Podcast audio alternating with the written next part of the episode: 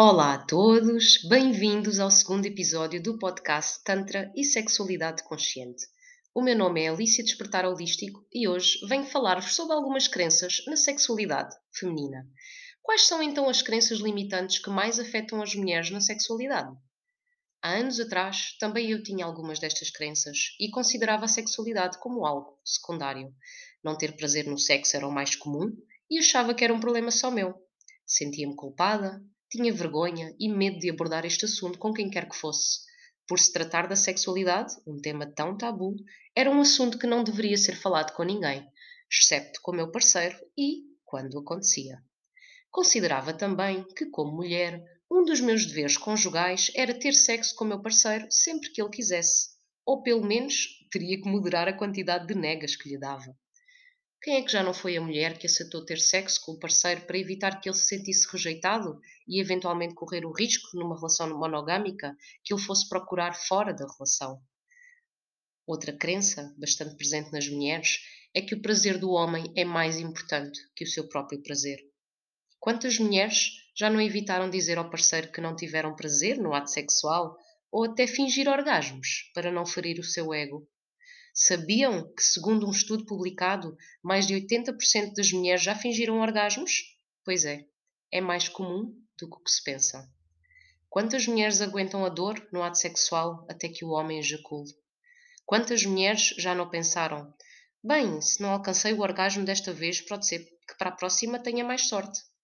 E agora pergunto: quantos homens se contentaram em terminar o ato sexual sem ter alcançado o seu orgasmo e sem insistir Oh, só mais um bocadinho.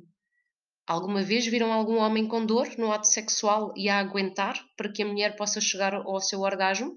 Não parece. Voltando às mulheres, o medo de serem vistas como mulheres promíscuas é outro dos grandes bloqueios na sexualidade feminina.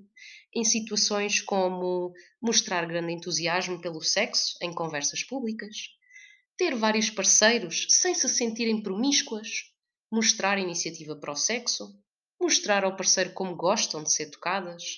E se pensarmos nisto, quantas mulheres baixam o seu tom de voz quando falam de sexualidade? Quem já não foi a mulher que se retraiu quando o seu parceiro lhe perguntou o número de parceiros sexuais que teve antes dele? Quantas mulheres esperam que o homem tome iniciativa para ter sexo, mesmo que tenham vontade? Quantas mulheres ainda sentem vergonha de, socar, de se tocar à frente do seu parceiro por não quererem ser associadas a uma mulher promíscua. Ao contrário dos homens, quantos homens se orgulham em alto e bom som do número de parceiras que já tiveram? Quantos homens sentem vergonha de tomar iniciativa para o ato sexual? Quantos homens têm a vergonha de estimular o seu pênis à frente da sua parceira? Podem haver alguns, mas serão muito poucos, com certeza. Outra grande questão que afeta as mulheres na sexualidade é o pudor que sentem com a sua própria vulva e canal vaginal. Quantas mulheres não sentem ainda vergonha de receber sexo oral sabendo que têm o parceiro com olhos postos na sua vulva? Quantas mulheres ainda hoje não são capazes de explorar o interior do seu canal vaginal com os seus próprios dedos por lhes fazer impressão?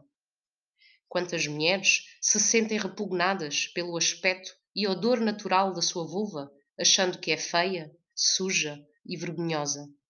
Com estes exemplos que vos dei, podem ver a discrepância que existe entre a forma como mulheres e homens encaram a sexualidade.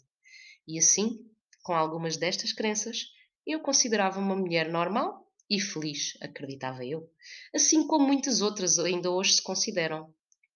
À medida que me fui adentrando no mundo do Tantra e da sexualidade consciente, percebi o quanto estava equivocada pela falta de educação sexual que tive seja pelas palavras que me foram ditas, pelas que não foram ditas, seja pelos comportamentos que observava, seja por toda a informação não explícita que captava de uma forma ou de outra.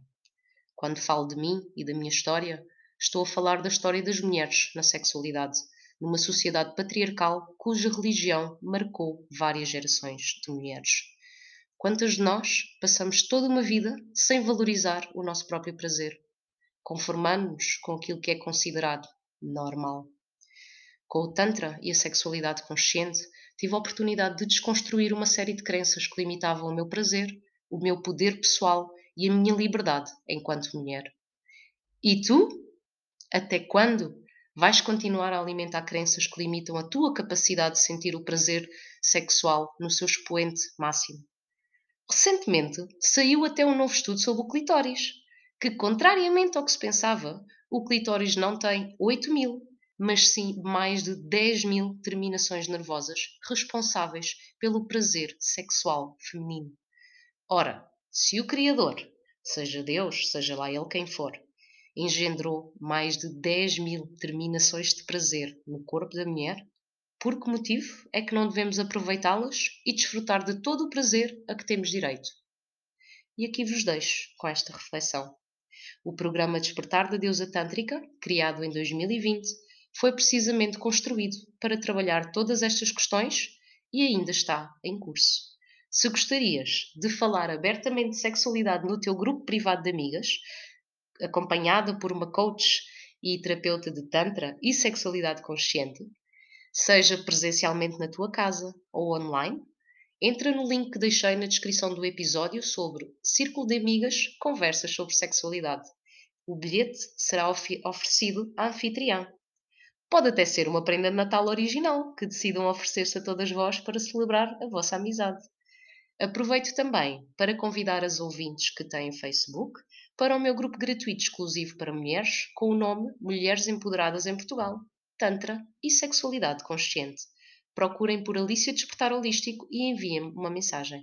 Se tiverem dúvidas, questões ou até sugestões para o podcast, enviem-me e-mail para aliciapodcast.tantra.gmail.com Não se esqueçam de subscrever o podcast e avaliar este episódio na plataforma onde estás a ouvir. Encontramos para a semana. Até já!